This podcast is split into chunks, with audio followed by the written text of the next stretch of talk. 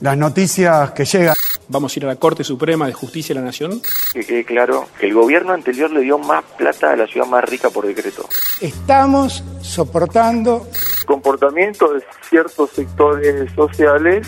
Creo que estamos en manos de una psicópata, un autócrata y su hijo y su pandilla. La ciudadanía hay cosas que ya le cuesta cumplir después de seis meses de, de, tener limitaciones personales. Ah, mira.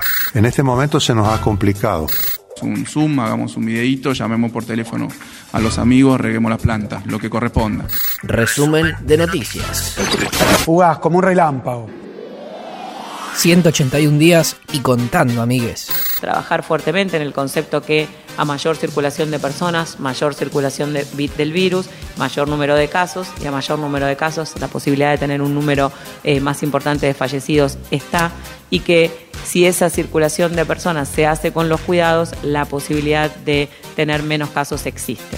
En el mundo, 29.444.198 casos confirmados y 931.221 muertes. Un documento publicado por la Universidad de Oxford consideró poco probable y sin pruebas suficientes que la enfermedad reportada por el paciente inglés estuvieran asociadas con la vacuna que desarrolla AstraZeneca. Los ensayos se reanudaron en Gran Bretaña, Brasil y Sudáfrica, pero no aún en Estados Unidos. En nuestro país, ayer se confirmaron 11.674 casos nuevos y 264 fallecimientos. Santa Fe sumó 7.006 nuevos casos en los últimos 15 días. El sistema sanitario de Rosario sigue al límite. Mientras el país superaba los 12.000 muertos por COVID, el jefe de gabinete Santiago Cafiero, sus pares Carlos Bianco y Felipe Miguel mantuvieron un encuentro en la Quinta de Olivos. Hoy continuarán las reuniones para definir la nueva etapa que comienza el próximo lunes. La Cámara Argentina de Shopping Centers concentra hoy en las puertas del abasto. Reclaman la reapertura del sector. Kisilov confirmó una nueva transferencia de fondos por 1.500 millones de pesos a los municipios. Como gobierno provincial vamos a seguir asistiendo a todos los intendentes con los gastos que implica esta emergencia sanitaria. Sostuvo y agregó. Aunque no hay un colapso del sistema, la situación es muy frágil.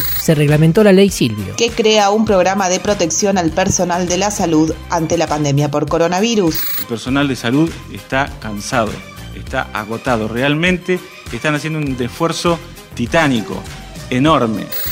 Otras noticias. El presidente Alberto Fernández participó hoy vía videoconferencia del anuncio de inversiones en la industria textil de Chaco. La inversión, a cargo de la compañía brasileña Santana Textil Chaco, Sociedad Anónima, creará 130 nuevos puestos de trabajo. Para nosotros es particularmente significativo porque, porque lo que buscamos es eso, empresarios que confíen en el país, que inviertan, que produzcan, que ganen, que den trabajo que es lo que el país está necesitando después de cuatro años de postración. Luego de que varios medios la pusieran en una lista junto a Falabella como empresas que se retiran del país, Walmart desmintió la noticia.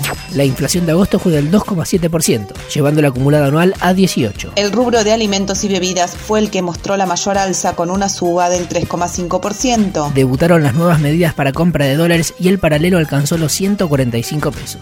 Complica aún más la capacidad de gestión de las empresas, dijo Miguel Blanco, titular del Foro de Convergencia Empresarial. Y desde la Confederación General de Industria de la República Argentina sostuvieron que, lejos de perjudicar a las pymes nacionales, termina de revertir las políticas cambiarias que promovieron la especulación financiera en detrimento de la producción y el trabajo. Como decía Nietzsche, no hay hechos, solo interpretaciones.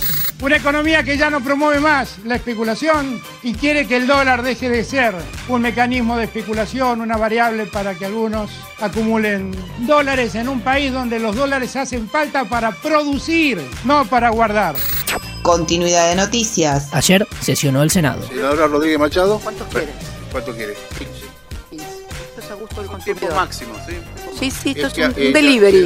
Que usted lo quiere, usted lo pide, usted lo tiene. Prorrogaron por 60 días las sesiones virtuales. Juntos por el Cambio y el Interbloque Parlamentario Federal se opusieron. Y, tras el rechazo, se desconectaron de la sesión. Nosotros decimos no. También se opusieron en diputados. Donde comenzó el debate en comisión por el aporte solidario de las grandes fortunas. El proyecto de aporte solidario y extraordinario propone que las personas con un patrimonio superior a 200 millones de pesos hagan una contribución única del 2%. Se recaudarán unos 300 mil millones de pesos. El 15% se destinará a urbanizar las villas y un 20% al plan Progresar. Deuda. El canje de deuda en dólares bajo legislación nacional cerró ayer con una aceptación final del 99,41%. Coparticipación. Un informe realizado por el Ministerio del Interior sostiene que la capital federal recibió 85 mil millones de pesos más entre 2015 y 2019. Si a ese monto se le restan los gastos de seguridad, Cava habría recibido un excedente de 45.475 millones de pesos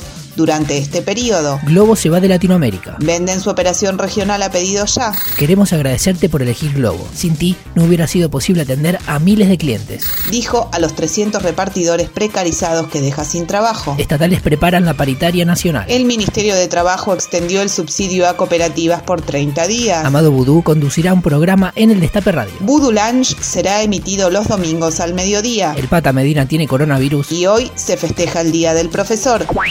Hasta acá la información del día. Podría ser peor. O mejor. Pero siempre es lo que es.